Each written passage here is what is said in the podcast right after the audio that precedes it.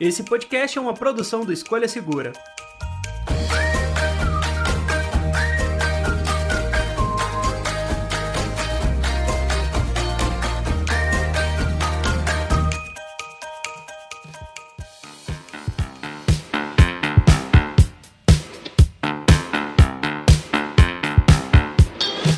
Olá, olá, amigos do podcast do Escolha Segura. Eu sou o André. Eu sou o Dante. E eu sou a Ju Cyber. E hoje juntei essa dupla aqui pra gente montar o smartphone perfeito, se é que ele existe, e é para isso que a gente tá fazendo esse podcast aqui para poder render essa discussão. Mas antes da gente de fato conseguir essa discussão, fechar esse smartphone perfeito, a Ju Cyber, muito bem-vinda ao nosso podcast. Um prazer te receber aqui na gravação. Muito obrigado por ter topado gravar aqui com a gente. Primeiramente, quem é você? O que você faz? Onde você tá? Bom, vamos por partes, né? Para quem não me conhece, meu nome é Ju Cyber na internet. Eu sou produtora de conteúdo no meu canal pessoal, TecnoAid. Agora também sou analista de produtos lá no canal Tech e também faço um podcast aí com a galera do Tech Team, que é o Tech Team Interativo, onde a gente faz tanto podcast quanto videocast. E nas plataformas digitais vocês podem encontrar a gente facilmente. Toma esse currículo aí, Dante. Rapaz, eu não tenho. Eu tentei até me vestir bem para ter roupa à altura desse currículo aí. É quase um Ju. povo do Nicho Tech, né? Olha só, isso aí. Ju, muito obrigado de verdade por ter aceito gravar esse podcast aqui com a gente. Eu tô muito feliz, acredito que o Dante também tá. Então vamos lá bater esse papo, montar o smartphone perfeito, mas só depois da sessão de recados aqui no podcast.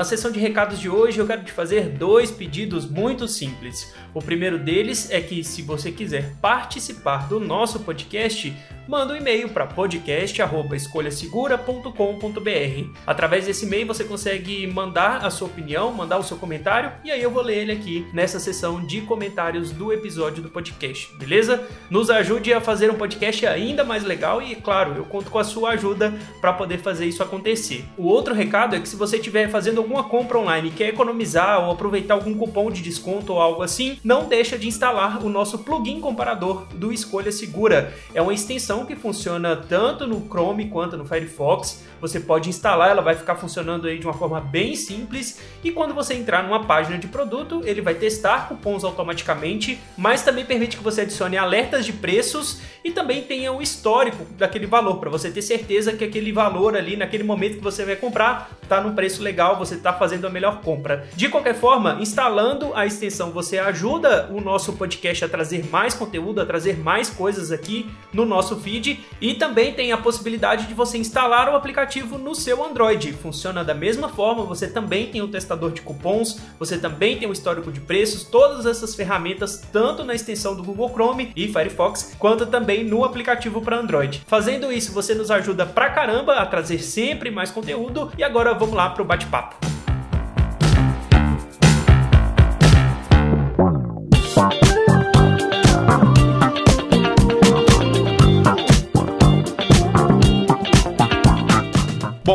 Recados lidos. Eu queria já começar o podcast perguntando para vocês qual o smartphone que vocês usam hoje e o que, que vocês gostariam que ele tivesse de diferente. Vou começar com a convidada aqui, né, Dante? Por é, favor, Ju, né? O que, que você usa e o que, que você gostaria que o seu smartphone tem hoje que ele não tem? Então, vamos por partes. Eu sou até meio zoada por isso, porque tem bastante tempo que eu não troco de smartphone pessoal. Eu testo muita coisa, só que eu sou bem conservadora quanto aos meus gastos pessoais. Eu tá tô certíssimo há três anos. eu tô há três anos com o Samsung Galaxy S8 Plus. Ele me atende super bem, tem boas câmeras, eu utilizo inclusive para gravação de vídeo. Então, nesse quesito, ele consegue atender até que bem dentro das minhas limitações de produção de conteúdo. Porém, ele tá começando a capengar em bateria, o que já é óbvio, né? Porque é um celular de três anos de uso intenso. Então, uma uhum. hora ou outra a bateria vai flopar. E também as câmeras, como as câmeras da Samsung vem evoluindo e eu venho acompanhando essa evolução, eu sei que ele já tá ficando bem abaixo dos concorrentes e então eu sinto que já tá na hora de trocar. Só que os preços atuais ainda me seguram um pouco. Tenho aqui alguns backups de celulares que eu poderia estar tá utilizando, tipo o Samsung uhum. Galaxy S20 FE, mas eu escolho permanecer nele porque eu já me apeguei. Então eu acho que eu só vou conseguir desapegar dele depois que ele morrer. Muito bom. E, e, é muito louco que você fala do S8, porque eu usei também por um tempo, e eu acho que ele e o S9 são os últimos smartphones bons, bonitos e baratos que a Samsung Sim. já fez, porque depois disso subiu muito os preços. S10 veio muito caro, S20 nem se fala, S21 também. Então eu acho que é, pegamos a última leva dessa linha de smartphones com preço legal, né? É, topo de linha custo-benefício, né? Foi isso, a última geração. Isso. As últimas, na verdade. É. E você, Dante, o que, que você tá usando aí? O que, que você gostaria de ter? Primeiro eu queria falar do S8, que é o, o, o celular que eu não tive da linha S da Samsung, e me dá um, um apertinho no coração, porque eu quis oh. muito ter esse celular, mas eu comprei o S7 na mesma época. Ah, e aí sim. ele durou bastante pra geração do S8 e do S9. Então eu acabei uhum. não trocando. Aí a minha troca foi, eu passei pelo P30 Pro e agora eu tô usando o S20 Ultra da Samsung. Assim, como pro, pra produção de conteúdo, ele me atende muito mais do que eu preciso. É, imagina fazer 4K 60 com a câmera frontal, que eu acho um, um sonho. Ele tem uma tela muito boa. As pessoas reclamam que ele é feio, que ele não é o celular mais bonito do mundo. Mas uma vez colocada a capinha, todo celular fica igual. Então eu, eu não, sinceramente, não ligo para isso. O que eu sinto falta nele é uma bateria que realmente faça jus aos 5000 mAh. Aliás, não é nem a bateria, vai. Autonomia, né? O consumo energético, né? O consumo energético, a otimização de software para fazer a bateria realmente render. Vou dar um exemplo aqui. Eu saí de manhã com 100% de bateria, cheguei em casa com 70. Um uso Nossa. até que normal, precisei gravar uns vídeos, algumas coisas simples, mas voltei com 70. Saindo daqui eu vou gravar hoje lá no estúdio de Escolha Segura. Eu já tô colocando o celular para carregar preventivamente, por medo de não dar tempo dele voltar para casa com carga. Então eu acho que esse é o ponto principal, assim. Poxa, por uma época, quando eu ainda não trabalhava full time no Escolha Segura e eu me deslocava pro trabalho, é, eram duas horas de deslocamento, uma Sim. hora para ir, uma hora para voltar. Eu nunca saía de casa sem uma power bank. É, na época do S8, inclusive, eu nunca desabilitei o lance da tela em alta resolução. Então consumi uma bateria violenta.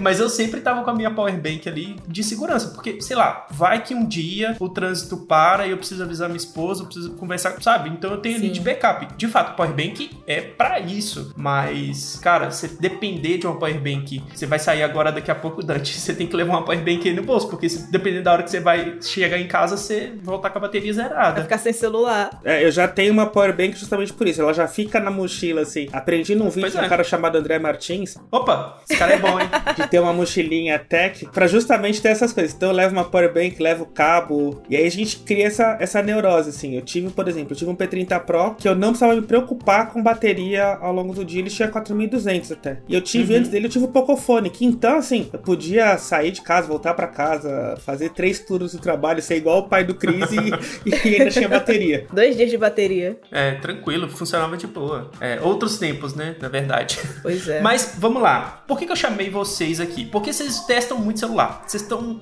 tipo, ligados em tudo que tá saindo, em todos os modelos disponíveis no mercado. Enfim, tem muito smartphone no mercado, mas a gente sabe que não existe o smartphone perfeito. Existe o smartphone ideal para cada tipo de uso, para cada pessoa, talvez, mas eu acho que, de fato, não existe um smartphone perfeito. Pensando nisso, a minha dúvida foi a seguinte: o que, que um smartphone deveria ter para que ele fosse perfeito na visão de cada um de vocês? E aí a gente pode passar por alguns temas aqui, por exemplo, processador, tela, bateria, construção, resistência à água, por exemplo, que eu acho que entra também é em questão importante. de construção, software, atualização do sistema. E aí, vamos lá, vamos por partes, né? Vamos começar aqui. Processador. É, o que, que vocês acham que o smartphone perfeito de vocês deveria ter de processamento? Então, eu sou uma pessoa que eu gosto de sempre ficar mirando no custo-benefício. É, eu acredito uhum. que um processador muito recente, tipo um 888 Plus ou um 888, não vai ter aquela administração energética que eu preciso preciso no dia a dia, que eu fico focando sempre. O processador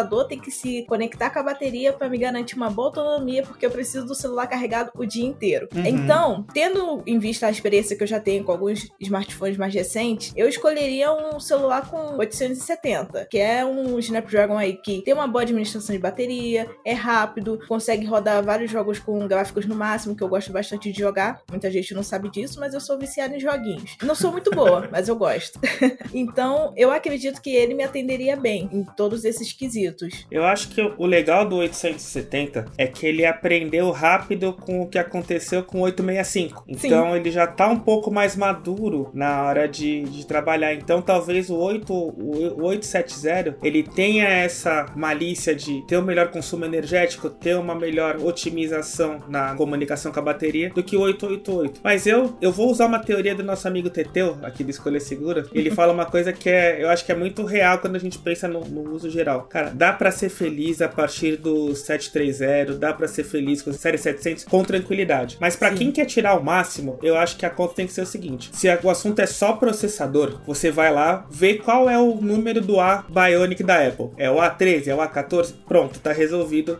Dificilmente você vai ter, em termos de processador, eu acho que a Qualcomm ela faz coisas muito boas, mas eu acho que é muito difícil em poder de processamento bater os chips da Apple nesse sentido. Verdade. E olha que, ao contrário de muita gente, eu não sou um grande fã de iPhone, já tô falando aqui logo de saída. Eu sou, só não pago por ele. Acho legal, mas eu, eu vivo muito bem sem. Tanto que eu migrei do iPhone para Android e não voltei mais. Isso é muito importante você ressaltar, porque assim, o A12, o A13, agora o A14, né? Isso. né? O A14 Bionic, que é o, o, vigente agora, ele equipou por muito tempo a linha Pro de iPads. Então, Sim. o bicho é capaz pra caramba. É, Sim. iPad você tem uma tela maior, você tem mais pixels para poder gerenciar. As aplicações de iPad demandam mais recurso de processamento. Então, em nível de poder de processamento, multitarefa, essas coisas todas que um processador acaba fazendo, cara, não tem muito pro que correr mesmo não. Eu acho que o Snapdragon tá correndo atrás, tá fazendo um trabalho muito bom, mas quando eles batem pau a pau em termos de é porque a gente faz até teste de benchmark e tudo, mas Sim. a gente sabe que isso não é o real. Ninguém fica abrindo o benchmark ali o tempo todo e fala assim: "Ai, meu smartphone deu 3 pontos a mais no benchmark".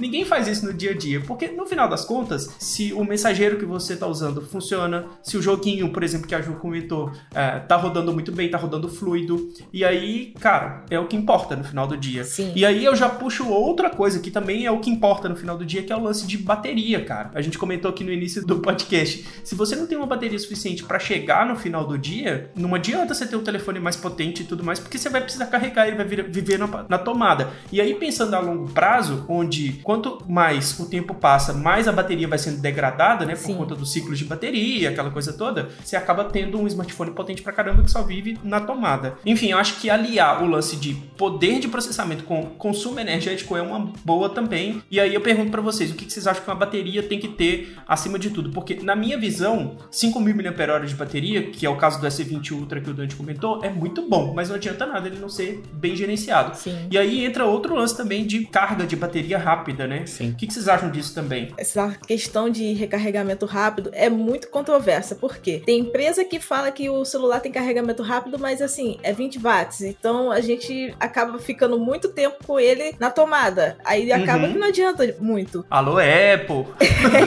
é, foi bem direta, porque eu experimentei o iPhone 12 Pro há pouco tempo no Canal Tech para poder fazer o texto de análise dele. E assim, é um celular muito legal, é muito rápido, a qualidade gráfica é absurda, mas a bateria é boa, só que você ficar ali quase duas horas esperando o seu celular terminar de carregar é uma dor de cabeça. A gente, infelizmente, é muito acelerado no dia a dia. Principalmente quem trabalha com tecnologia é mais acelerado ainda. Então, uhum. ficar com aquela disponibilidade de tempo esperando o celular terminar de carregar para poder voltar a usar é complicado. Eu acredito que se as empresas vissem o que a Realme vem fazendo com os carregadores rápidos deles, ia ser ótimo, porque em menos de 50 minutos, um celular com 4 mil, 5 mil mAh de bateria já tá em 100%.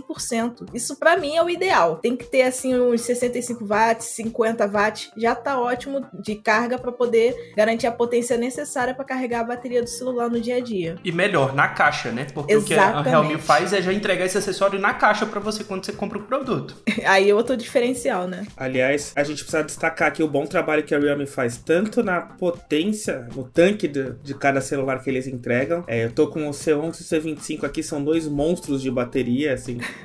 Você pode botar trabalho nele que ele não descarrega rápido. E eles têm uma recarga muito rápida. Então, eu acho que o conjunto é esse. Uma boa quantidade de bateria. Eu acho que hoje não dá mais para pensar em celulares com menos de 4.000 mAh de, de bateria. Porque eles não vão dar conta do que a gente faz é, no dia a dia. Se a gente pensar, por exemplo, Instagram é um, uma plataforma que consome gráfico. Porque você tá vendo foto, vídeo. Sim. TikTok é a mesma coisa. Então, assim, a gente já tá consumindo aplicativos mais pesados diariamente por bastante tempo. Já tá muito cristalino que não dá para carregar enquanto dorme, porque você acaba estragando os ciclos da bateria, porque você fica com muito tempo querendo na tomada. Sim. Então, assim, você precisa ter uma carga rápida para pouco tempo, para você deixar na hora do seu almoço, para você deixar numa hora que você que você pode e usar realmente só vou carregar, acabou. Não deixar ele muito tempo mais que isso. Então acho que as cargas de 40, 50, 65 watts são ótimas. Mas eu posso dar uma experiência positiva até desse 20 Ultra. A Samsung mandava ainda na linha S20 mandava na caixa e mandava o carregador de 25. Não, ele hum. suporta até 45, mas o de 25 eu não passo de uma hora, uma hora e 10 para fazer Ótimo. 0 a 100%. Então é um tempo que eu acho bem bacana assim para quem já já sofreu duas horas, três horas para carregar carregar o celular, hoje a gente olha em uma, eu acho que tá, tá de bom tamanho. Bom, e aí a gente acaba caindo também para outro tipo de característica, de especificação, que a gente interage o tempo todo, que é a questão de tela. Cara, tela para mim, Full HD já tá muito bom, mas qual é a visão de vocês nisso? Então, eu me acostumei com a tela 2K aqui do, do S8 Plus, né? Então, uhum. é, conforme eu fui experimentando mais taxas de atualização maiores, deu para sentir uma diferença de fluidez, óbvio. Foi difícil difícil voltar para essa tela 2K, admito. Eu, eu não vejo como uma necessidade ter um celular com 120 Hz, 144 Hz. Ali uns 90 já atende super bem o meu tipo de uso. Tem uhum. gente que precisa de um pouquinho mais por conta de jogos, quem trabalha profissionalmente com isso e usa o celular no dia a dia, que tá aumentando essa categoria, né, de gamers mobile. Então, eu sei que eles precisam de celulares que tenham telas com taxas de atualização maiores, mas para mim, que jogo casualmente, que utilizo na navegação leitura de alguns livros e tal, 90 Hz já estava mais do que suficiente no dia a dia. Muito bom. É, porque além de, de resolução, tem a questão de taxa de atualização e brilho. Sim. É, eu comentei que Full HD para mim já tá muito bom, mas não adianta nada ser Full HD se tem um brilho baixo. Eu concordo muito com o que você fala, Ju, de 90 Hz já ser o, o grande diferencial. De 60 para 90 já é um salto muito grande. Sim. De 90 para 120 nem tanto, mas uh, no meu smartphone ideal, eu não tô montando ele aqui junto com vocês não, mas no meu seria Full HD 90 com uma taxa de brilho muito alta, porque acho que isso é o pacote que uma tela boa tem, assim, de sobra. Sim. Olha, eu já eu começaria pelo tipo de tela. IPS LCD é legal para note, para é legal para monitor e para notebook. Uhum. E aí não tem jeito. Quem tem experiência com a AMOLED da Samsung dificilmente não sente a diferença quando vai para uma outra marca. Eu sentia isso muito quando eu testava outros aparelhos e comparava lado a lado. O brilho, o gerenciamento do brilho, as cores fortes, mesmo com sol intenso, acho que isso a AMOLED ele realmente é, é muito difícil de bater. Verdade. Uhum. É uma coisa que eu acho importante. Meu, o meu celular ideal teria tela AMOLED. Eu vou pro lado oposto agora. Eu tenho o S20 Ultra, ele chega a 120 Hz. Sim. Mas, sinceramente, pro meu uso, não é uma coisa tão fundamental. Para jogar é legal, mas pro uso, sim, pra, pra multitarefa, pra aplicativo de sistema. Até porque ainda são poucos os recursos de celular que se aproveitam de 120 Hz. Uhum. Exatamente. O 90 é ideal, 120, 144 são ótimos para quem joga tem, tem público para isso. O lado de, de esportes mobile tá cada vez mais forte. Mais um 60 Hz bonitinho ainda dá conta de fazer 95% do que a gente precisa no celular.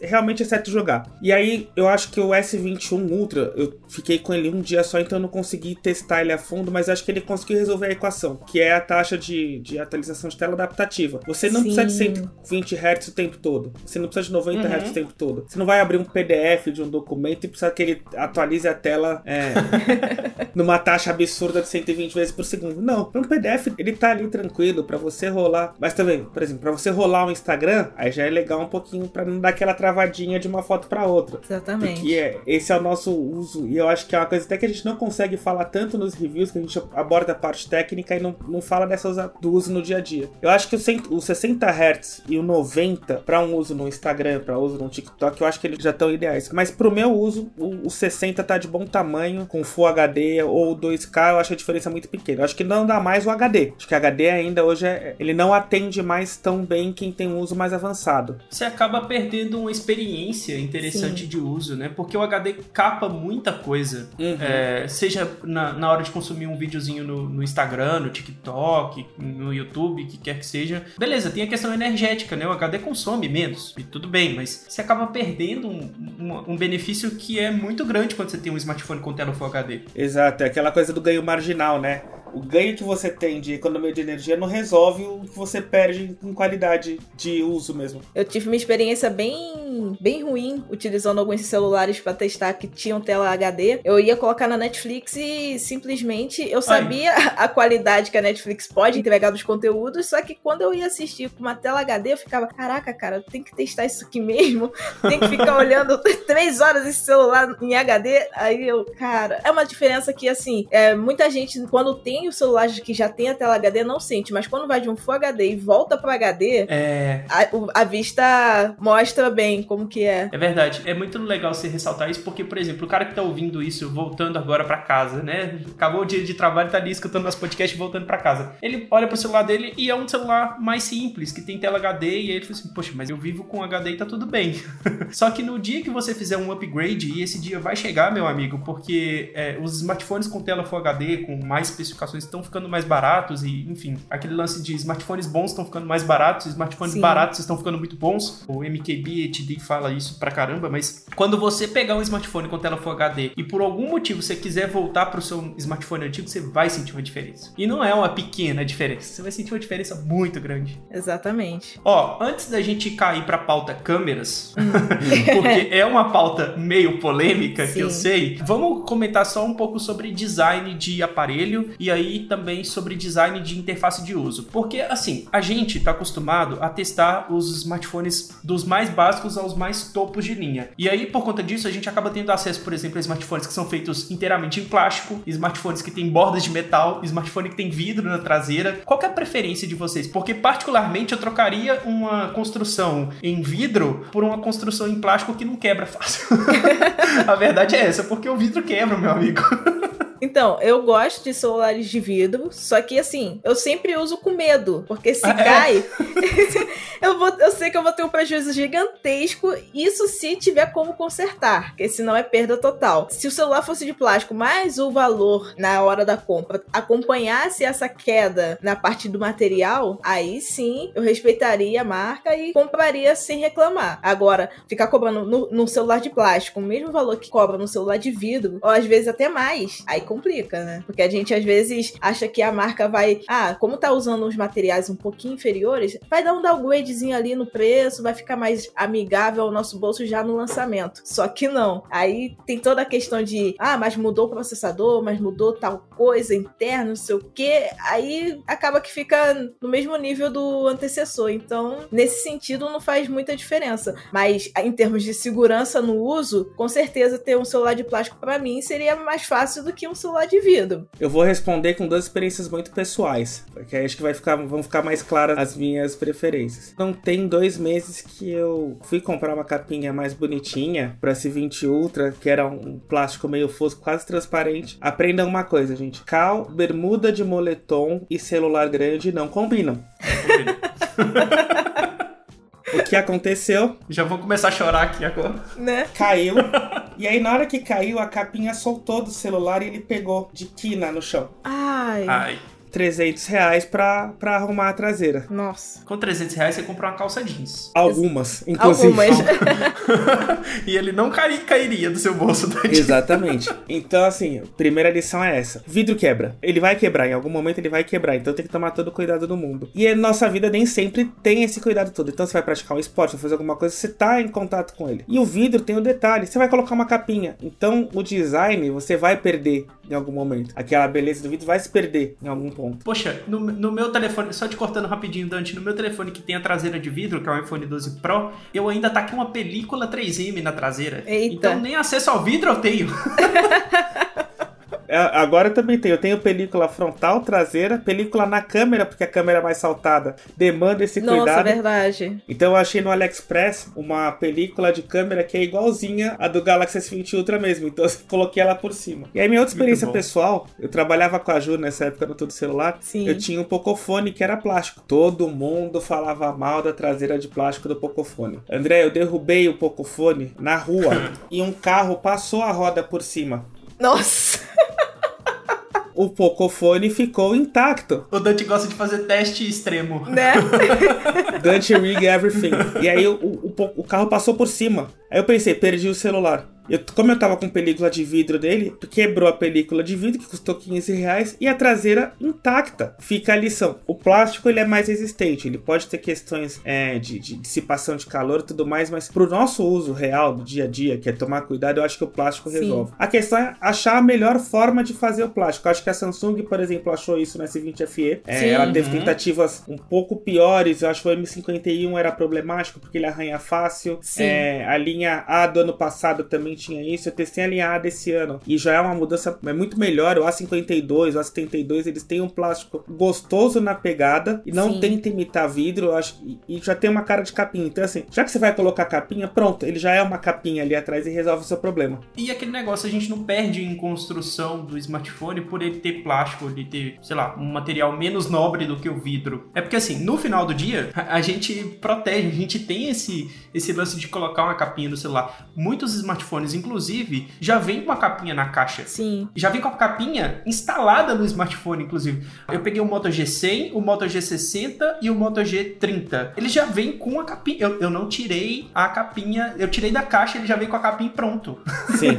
A Motorola ajuda muito nisso, ele já vem com a capinha. Tipo, assim, já que você vai ter que. Sensacional, cara. Motorola, Xiaomi e Realme são os que eu mais testo, são os que sempre vêm com capinha. Então, pra mim, já tá ótimo. E a Xiaomi ainda bota película, né? Sim. É. Facilita mais ainda. E eu acho que resolve uma demanda que, assim, a gente que testa já há bastante tempo e usa smartphone há bastante tempo. Eu lembro do perrengue que era comprar um celular e tentar achar a capinha para ele. Aí, se o celular Nossa. era muito novo, você demorava quase um mês para ter capinha. Eu acho que é mandar junto, que é uma coisa que é barata e resolve uma demanda de mercado muito importante pro usuário. A, a Xiaomi, a Motorola, a Xiaomi em alguns modelos faz isso assim com muita eficiência, porque a capinha já tá ali na caixa, não é uma capinha ruim. É claro que se você quiser uma capinha mais estilosa e tudo mais, você não vai encontrar direto na caixa, obviamente, você vai ter que importar e tudo mais, mas poxa, já resolve o problema, né? Já resolve a demanda que, que muito bem você comentou aí. Sim. Gente. Não, mas também não vou ser injusta. A Samsung, o Samsung Galaxy S20 FE, a unidade que eu comprei, veio com película. Então já mostra que a Samsung também tá começando a ter essa visão de que mandar um adicional ali, já a película aplicada, funciona para o usuário. Verdade. A Samsung tem mandado já nos, em toda a linha dela, pelo menos que eu vi, já vem com película aplicada. E o legal Sim. é que você tem algum problema de assistência técnica e precisa trocar, eles recolocam a película. E não é uma película que sai fácil. Ah, que bom. É, ela é bem Legal. resistente. Não sabia disso de deles reaplicarem a película, não. Muito bom. Tive uma experiência não com o meu, mas com o da Rosana, que teve uma falhinha de IP68. Eles mandaram para assistência técnica e quando voltou, voltou com a película aplicada. Ah, falando de IP68, vocês acham que isso é super importante ou tanto faz? Então, eu gosto de ter celular com IP68. Eu não uso debaixo d'água, não, não pretendo usar. Quando eu preciso usar, assim, quando podia viajar, né, antes da pandemia, eu tinha uma capinha própria para isso, porque às vezes ia no mar, IP68 não protege da água salgada. A gente é, tem verdade. que também ter isso em mente, né? Então, eu sempre tive uma capinha adicional para usar no celular é, em momentos que eu fizesse algum tipo de mergulho com ele. Mas, no dia a dia, ter uma família estabanada te obriga a ter um celular com proteção IP68. Porque aqui em casa é minha mãe, é minha irmã, elas estão sempre derrubando alguma coisa líquida, então ter o celular protegido é uma segurança minha, porque eu sei que eu não vou precisar me preocupar com os circuitos sendo encharcados de água no dia a dia. Poxa, eu perdi um smartphone por conta de vapor d'água, que Nossa. basicamente é entrar ali no banheiro, Sim. pegar o celular, deixar ali em cima da bancada e aí o, o vapor do chuveiro degrada ali a, o circuito do smartphone e matou o smartphone por conta disso. Eu fiquei bem chateado na época. Cara, imagina. Cara, vapor d'água. sabe? Não é nem que ele tomou um banho, é, é tipo, o ele vapor. pegou um vapor d'água ali do chuveiro, sabe? Ah, não, e às vezes é triste. é até pior. Quando eu vou tomar banho, eu evito de levar o celular porque eu tenho medo disso. Teve uma vez que eu vi um vídeo, eu não lembro do criador de conteúdo que falou isso, mas eu lembro que ele mostrou exatamente como o celular dele ficou. Além de o vapor d'água ter afetado todo o circuito interno, ainda começou a descolar o celular. Foi assim, um, um jogo de dominó que foi derrubando. Ah, foi perda total, mas assim, foi uma lição que desde aquela época eu nunca mais coloquei o celular no banheiro para tomar banho. Não vale a pena o prejuízo, não. Não vale o risco. Bom, e aí, falando de custos e tudo mais, a gente acaba caindo aí pra câmera. E por que, que eu deixei isso por último? Por que, que eu acho que é o, o lance mais polêmico, assim? Porque vai ter gente que vai preferir uma câmera principal, uma câmera ultra-wide, uma câmera de zoom e uma câmera de macro. A gente sabe que os smartphones hoje em dia com lente macro não são lá grandes coisas, não são um primor de qualidade fotográfica. E aí entra também o lance de, da pessoa gostar mais de fotografia zoom e gostar mais de fotografia com ultra-wide. Particularmente, eu faço mais uso da lente ultra-wide do que da lente zoom, porque é o tipo de fotografia que eu gosto mais de fazer, enfim, é o cenário que eu gosto de registrar melhor. Mas aí eu fico jogo a pergunta para vocês. O que que o smartphone perfeito tem que ter em câmeras? E aí vocês podem viajar na maionese aí, colocar 50 câmeras se vocês quiserem no smartphone de vocês, porque vocês podem.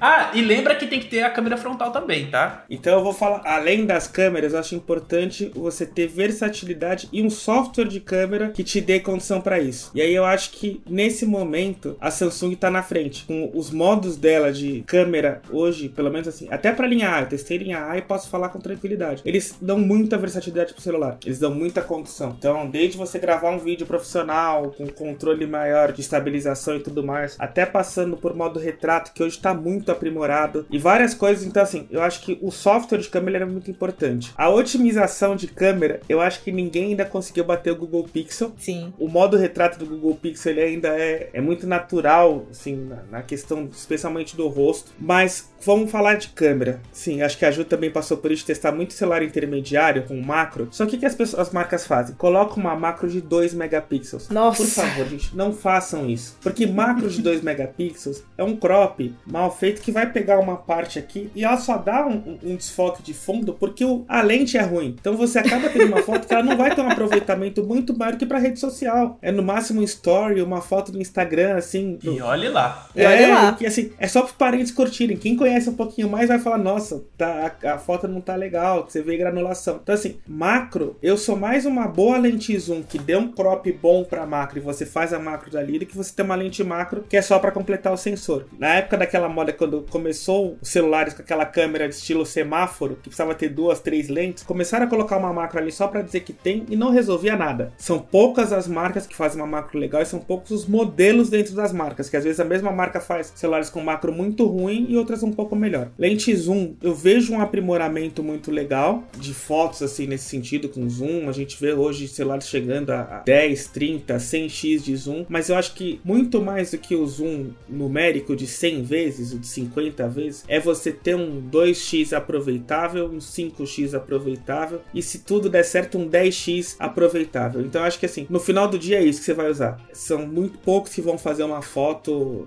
de lua igual DSLR, mas se você conseguir ter um 2x muito bem feito, já resolveu o seu problema. E câmera principal eu acho engraçada. A Ju tem o S8 Plus aí. O S8 Plus ele compartilha a mesma câmera do S7 Plus, então eu lembro bem. Cara, era uma abertura de 1.7. Isso em 2016, 2017. Sim. Hoje os tops de linha não tem essa abertura. Pode reparar. Os tops de linha atuais eles têm 1.8, 1.9, 2.2. É, são raros que conseguem captar essa quantidade de luz. Então, muito maior, muito melhor que ter 9 pixels em 1, 4 pixels em 1. Eu gostava da câmera, por exemplo, que é o que o S10 Plus faz. São 12 megapixels, mas assim, ó, uma boa abertura, variável na época do S10 Plus, que era 1.5 e 2.4, e que te dê essa versatilidade. Vai ser uma foto que não precisa de milhões de megapixels, mas eles estão ali porque eu preciso. No final das contas, os megapixels não são tudo que dão a qualidade para fotografia. Sim. E 12 megapixels por muito tempo, isso na Apple, inclusive, é até hoje, né?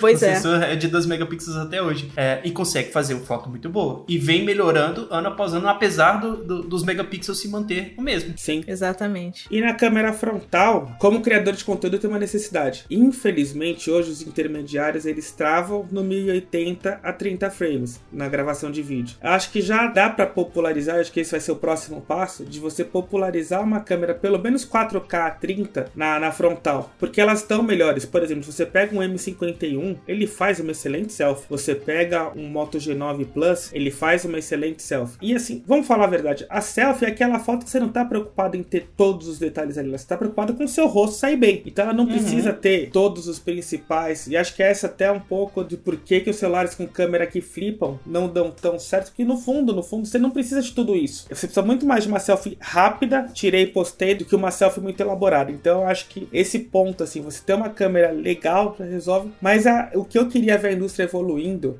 que o meu celular perfeito teria era isso: um 4K pelo menos a 30 na frontal. Popularizaria para pessoas, e a gente vê muito hoje, uma diversidade cada vez maior de produtores de conteúdo. Você não precisa ter muito dinheiro ou um celular bom para produzir conteúdo. Mas a uhum. câmera, se ela puder dar esse auxílio para as pessoas, eu acho que seria muito importante. Poxa, na época que eu tava com o Zenfone 6, que flipava a câmera ali, eu tinha os mesmos 4K 60 na frontal, era um absurdo. É, eu digo que assim, usei pra caramba, usei, enquanto eu estive com ele, eu usei pra caramba esse recurso. Mas é uma outra metodologia de construção do produto até, né? Uhum. É, o foco do produto, inclusive, é para criadores de conteúdo, não tem nada a ver, no final das contas, com o público em geral. Muita gente não vai nem dar a mínima para isso. Sim. Mas, de fato, é muito interessante isso mesmo que você comentou, Dante. Então, como o Dante disse, realmente existe uma variedade de configurações hoje em dia. Se as marcas conseguissem botar um celular com 12 megapixels, com a mesma qualidade que a Samsung colocava antigamente, que a Apple coloca até hoje, para mim seria o ideal, porque tem boa nitidez, bom equilíbrio de cores, consegue fazer as fotos com aquele desfoque quando você precisa, o foco é rápido. Isso uhum. tudo ajuda bastante no dia a dia. Eu gosto bastante da abertura 1.6 do iPhone 12 Pro, se não me falha a memória, que eu testei. Ela consegue ter uma luminosidade bem legal, independentemente da hora que eu vou fazer a foto, independentemente do ambiente onde eu vou fazer a foto. E para mim isso é muito bom, que eu gosto de pegar o celular, tirar do bolso, tirar a foto e saber que eu vou tirar uma boa fotografia com aquele aparelho. Não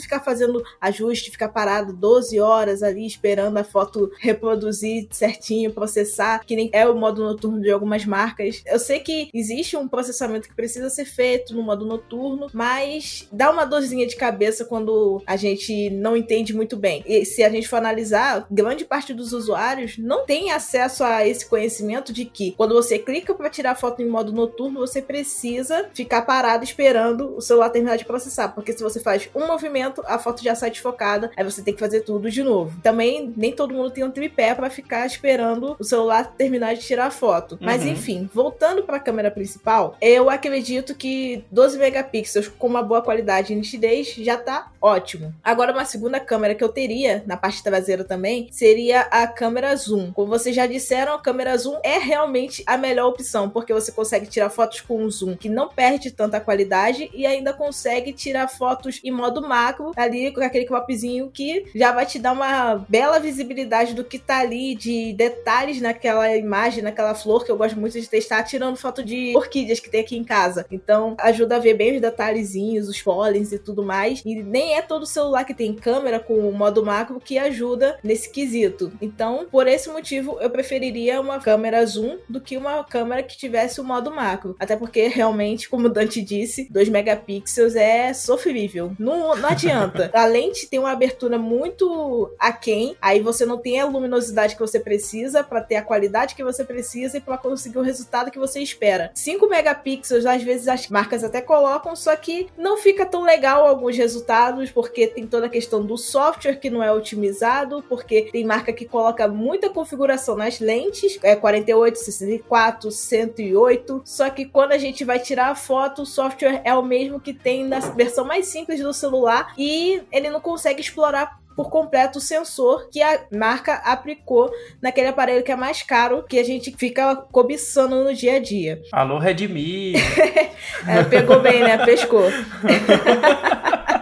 e assim, uma terceira lente, que na verdade nem seria uma terceira lente em si, é o outro wide, que poderia ser via software também, que funciona muito bem quando o software é otimizado, só para dar aquela amplificada assim, quando você vai tirar foto de um grupo ou de alguma paisagem bonita, é bom ter uma ultra wide em mãos. Eu gosto bastante de utilizar esse tipo de lente. Na câmera frontal, eu gosto de eh, da câmera do meu S8 Plus, né, que é a abertura 1.7, que tira a fotinha ali com uma boa qualidade. Tem filmagem em 2K, algo que muitos celulares intermediários uhum. de hoje em uhum. dia não tem. É bizarro porque é um topo de linha, tá? De 2017. Então, em quatro anos, será que não dava para fazer um upgradezinho nessa qualidade de filmagem? Que realmente o que Dante disse tá certo. Se tiver um 4K ou até mesmo um 2K, já é um bom adianto ali na câmera frontal. Já que eu citei essa parte de filmagem, vou voltar lá pra traseira porque eu preciso falar disso. E software, para mim, tem que ter modo manual para filmagem. Não adianta. Hoje em dia, a galera quer produzir conteúdo, não é só quem quer ser um youtuber, quem quer ser TikToker ou quer postar no QI, Rios. E essa galera quer ter um celular que tem um modo manual para você ter um controle maior de como vai ficar a iluminação na hora da filmagem. E digo mais, só que te cortando rapidinho, não, não precisa gravar em 8K. Pois é. Só, tá, só coloca o modo manual. Exatamente. Troco tranquilamente. Você troca modo manual por 8K? Sim! Sim! Não, ao contrário, né? 8K por é. modo manual. Sim! Eu troco facilmente. Tanto é que quando saiu a atualização do Samsung Galaxy S8 Plus para One UI de primeira geração com Android 9.0, eu não atualizei o meu. Até hoje ele tá no 8.0. Tá, pode uhum. estar uhum. um pouquinho menos seguro por conta da falta de patches e tudo mais, mas ele tá ali com o modo manual disponível. Porque quando fizeram a atualização para a primeira geração da One UI, o celular perdeu o modo manual, que era o principal diferencial da Samsung, que é aonde a Samsung manda super bem e simplesmente descartou isso. Aí outras empresas começaram a melhorar o modo manual delas. Eu lembro que a Asus na época estava melhorando bastante o modo manual. No Zenfone 5Z veio sim, muito bem. Sim, eu acabei, na época eu tive acesso ao Zenfone 5, eu fiquei usando o modo manual dele e comparando com o S8 Plus para ver qual que ia me atender melhor no dia a dia, porque eu tava realmente pensando em atualizar o meu S8 e revender ou desapegar de vez. Só que eu consegui paralisar o update, então segurei ele até hoje aqui. E eu, eu fiz vídeo reclamando disso, é algo que eu sempre bato na Samsung, porque essa remoção realmente foi algo que eu não esperava e que me decepciona na marca. É um downgrade absurdo. Pois é. Aí depois é que eles importante, né? Sim, muito. Para mim é essencial no dia a dia. Aí quando eles fizeram aquela atualização que voltou com o modo manual, eu, ah tá, agora eu posso pegar um topo de linha, agora eu posso pegar um outro intermediário que eu vou saber que eu tenho ali o modo manual para poder fazer filmagem sem me preocupar muito, porque não adianta. Eu posso experimentar celulares de diversas marcas, tirando a Apple que consegue fazer uma, uma filmagem absurda sem modo manual nenhum. A Samsung é a única marca de Android que eu confio para fazer modo manual de filmagens e é a marca que eu gosto de utilizar no dia a dia para trabalho, então para mim é a melhor opção por conta desse recurso que é um diferencial que a marca sempre teve e vem melhorando no dia a dia. Uhum. Eu acredito que se a Samsung conseguir manter o modo manual ali de filmagens, pegando essa nova geração que tá aí produzindo conteúdo a rodo, vai conseguir se destacar mais ainda. Se as outras marcas começarem a ver melhor essa opção de recurso, aí vai começar a competitividade que vai ficar gostosa de ver, né? Que a gente vai ver a Xiaomi melhorando o software, algo que já poderia ter acontecido há anos, mas ela prefere ver a galera reclamando e botando Gcam, que não adianta. Você, a pessoa pega um celular da Xiaomi ou da Redmi e já quer saber como que enfia Gcam nele para ter uma boa fotografia, conseguir explorar melhor os sensores que estão ali no celular. Em termos de qualidade, que o Dante tinha falado também da questão de modo retrato, realmente Google Pixel ainda é imbatível. O iPhone ainda chega um pouquinho perto, mas o Pixel ainda se destaca nessa questão de naturalidade do modo retrato, porque é como se você tivesse realmente com uma DSLR ali nas mãos, tirando foto e assim, é absurdo, mas de modo geral é isso que eu acho que as câmeras de um celular devem ter, é isso que eu acho que um celular ideal para mim teria que ter para eu conseguir ter um uso ali por mais do que três anos que eu já, já sou uma pessoa bem apegada a celulares, então ter um celular com essas configurações me faria ficar aí quase 10 anos com ele facilmente. Muito bom. Poxa, a gente passa pelos principais questões de, de construção, acabou só faltando a gente comentar sobre dois tópicos que a gente levantou aqui na conversa que eu tive com o Dante antes, Sim. que foi o lance de interface de sistema. Sim. O que, que vocês preferem? Qual dos dois vocês gostam mais? Ah, qual dos dois não? Qual das infinitas possibilidades vocês gostam mais? E a questão de atualização. E aí eu vou fechar com outra pergunta daqui a pouquinho, mas me responda essas duas aí. É, interface de usuário e questão de updates, de atualização. Cara, eu acho que assim, para Android é muito difícil bater a, a atual UI. Sim. E a gente vê que, assim, por exemplo, a Motorola ela optou por uma interface muito próxima da do Google. Mas é engraçado a gente ver que talvez o Android não seja suficiente como interface. Por exemplo, a One UI hoje ela é mais Android que o Android. Sim. É. ela tem mais recursos, ela é visualmente melhor acabada. A organização dos ícones, eu acho que a, a One UI faz um trabalho incrível, assim. E olha que eu lembro de Samsung desde o S5 da TouchWiz, é, que era uma interface carregada, Sofrida. Nossa, complicada. Tive. O meu primeiro top de linha foi um Galaxy S3. Imagina a, a lentidão desse celular, Nossa. gente. Era muito lento. É, não, era bem complicado. Eu tive o S5 como meu primeiro top de linha Android, ele era muito complicado. E a Samsung foi melhorando. Então, assim, eu tive o S7 que passou pela Samsung Experience, que deu uma melhorada, mas ainda errava muito aqueles ícones desenhados, era bem estranho. Aí hoje eu acho que a Samsung achou o ponto dela. Mas tem muita gente que gosta da, da interface da Motorola. Eu não é a minha preferida, essa parecida com do Google. Eu acho que visualmente ela ainda carece de, de implementações. Acho que falta ali um, um delineado melhor, assim. E é uma chatice nossa, mas a gente trabalha com isso, então a gente vê direto. Eu acho que é uma questão que a gente tá vendo muitas marcas chegando ao Brasil e precisa tomar cuidado com uma coisa. Tem muita interface com bloatware. Alô, Realme, é pra vocês essa. Nossa, É. velho. É. Muita- é muito bloatware, muito aplicativo, muita coisa que é, é deles mesmos. Então, eu acho que assim, quando a gente tá falando, a gente falou isso até no podcast da, sobre o sucesso da Realme no Brasil, que passa muito por isso. Uma interface que entenda melhor o usuário brasileiro. Então, esse é o meu ponto. Então, eu acho que para Android não tem muito jeito, não tem como escapar da, da One UI. E assim, quem gosta de iOS não tem o que fazer, porque é a interface que tem. Um É abraço. o que tem, e é isso. Aceita que dói menos. No máximo, você muda o seu papel de parede e, e pronto.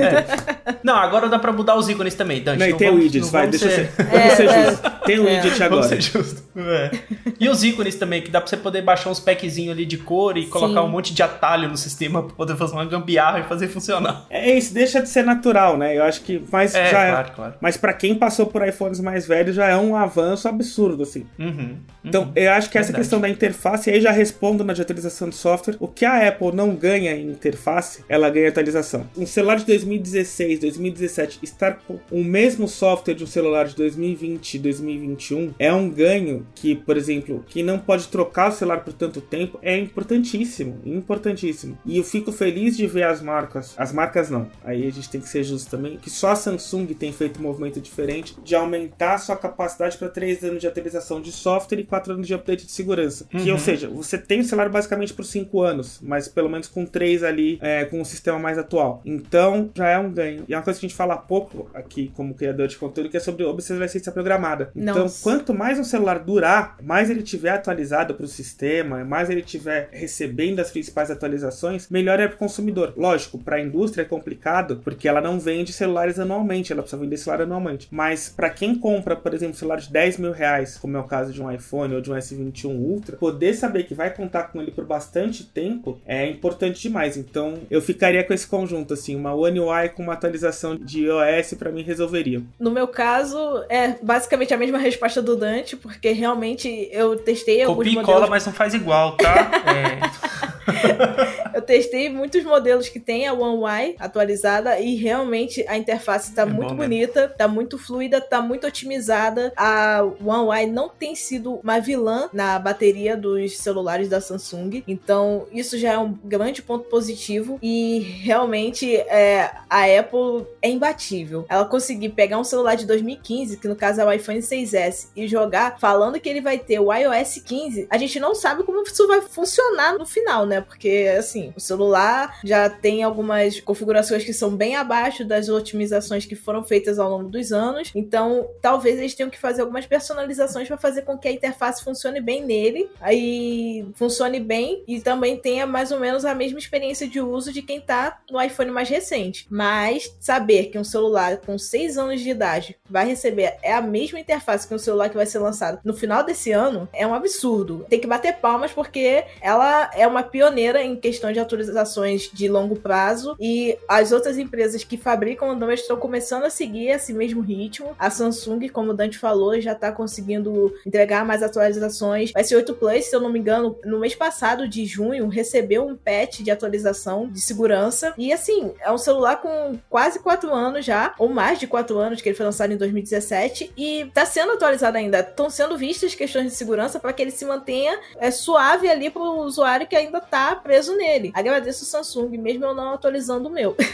Outro caso que eu queria comentar também é sobre a MIUI. Ela era muito boa até a oitava versão. Ah, bem lembrado. Depois disso, cara, eu não sei o que que fizeram. Alguma coisa que eles tentaram melhorar a parte visual, só que a otimização ficou bem complicada na MIUI. Tá melhorando na MIUI 12, porque na MIUI 9, 10 e 11 eu tive bastante dor de cabeça com os celulares da Xiaomi que eu peguei. Na 12 tá melhorando bastante, mas assim, foi da MIUI 8 pra MIUI 12 para melhorar. Teve aí uhum. um meio do caminho onde muita gente perdeu o celular, lembro muito bem da galera lá que tinha o Mi A2, que o celular foi atualizado. Teve uma galera que desistiu da Xiaomi simplesmente. Sim. Tô aqui, ó.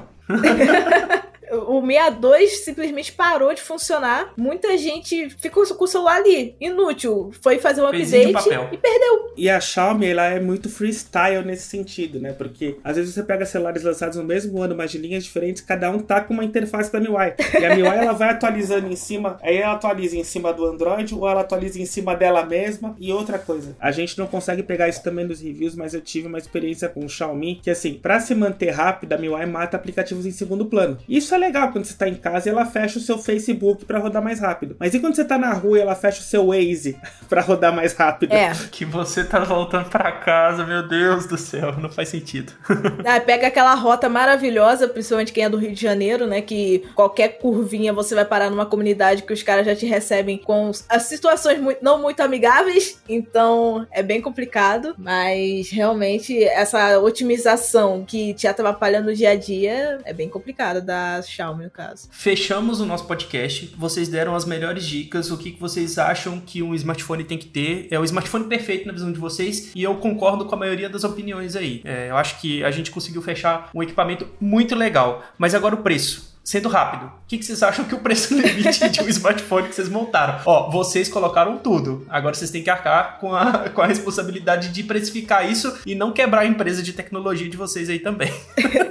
Bom, levando em conta as configurações, se a gente for adicionar memória RAM e armazenamento, é, sabemos que, como eu recomendei ali o Snapdragon 870, algo próximo do valor que é cobrado pelo Moto G100 já seria bom o suficiente para todo mundo, seria uma média tranquila. Eu uhum. chutaria que um celular ideal, na minha concepção de construção, qualidade e configurações, teria que ter um valor em torno de 2.700, entre 2.500 2.500 e 2.700 reais. Seria o ideal. Porque uhum. eu ia querer a versão com 128 GB de armazenamento, de 6 ou 8 GB de memória RAM, vai garantir uhum. aí o longo prazo, sem dores de cabeça. Então, acredito que esse valor seria mais do que suficiente e atenderia uma demanda gigantesca da população que busca celulares bons até 3 mil reais, né? Show de bola. Acho que tá um preço legal. Dante. Eu vou ser mais prático. Eu acho que a gente tá vendo, e a Ju deve estar tá aí na caixa, que dá para chegar no celular celular equilibrado, com boas câmeras, um bom conjunto, uma construção ok, com um valor simples e o S20 FE com o Snapdragon é a prova prática disso. Eu vou usar o que vocês falaram no podcast, acho que foi, se não me engano, de Motorola, que é isso. O Moto G100, ele tem as mesmas configurações, basicamente, do Moto Edge Plus. Isso. Sim. Os dois são caros para aquilo que eles oferecem. O S20 FE, ele talvez não tenha um grande diferencial, ele não é o melhor Android do mercado, mas ele é o mais equilibrado num preço justo de pagar. Então dá para você ter um bom desempenho, boa RAM, armazenamento, câmeras equilibradas, um software que a gente elogiou aqui, três anos de atualização, tudo que a gente falou no universo Android, que é legal ter, eles conseguiram fechar a conta em menos de R$ 2.500. Muita gente pergunta pra gente indicação do celular. É muito difícil você chegar na faixa dos R$ 2.000 e não falar do S20 FE. E outra, é, tá para sair o Galaxy S21 FE em breve. Se a Samsung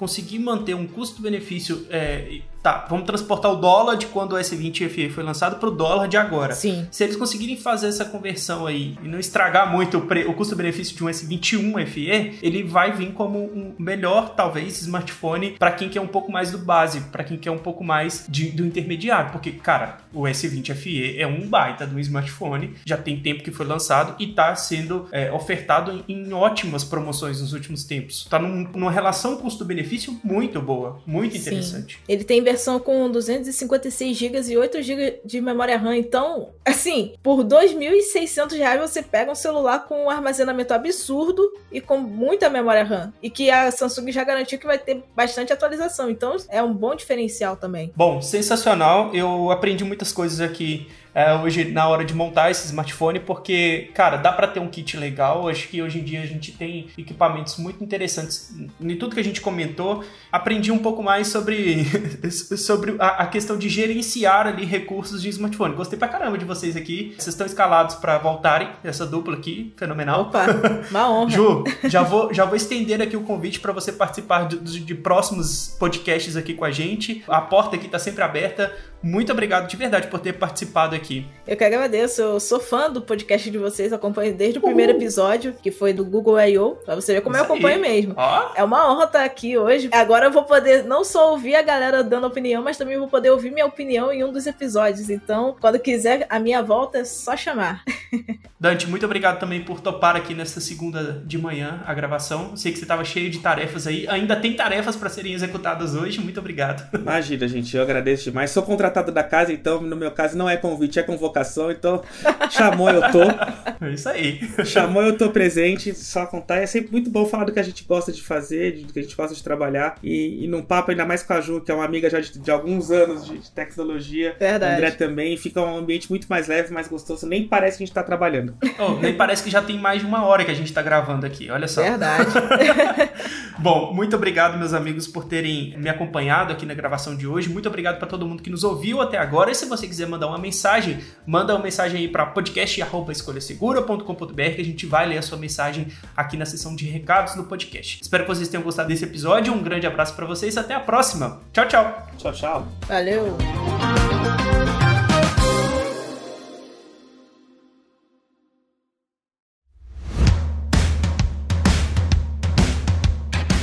Este episódio foi editado por Command Podcast.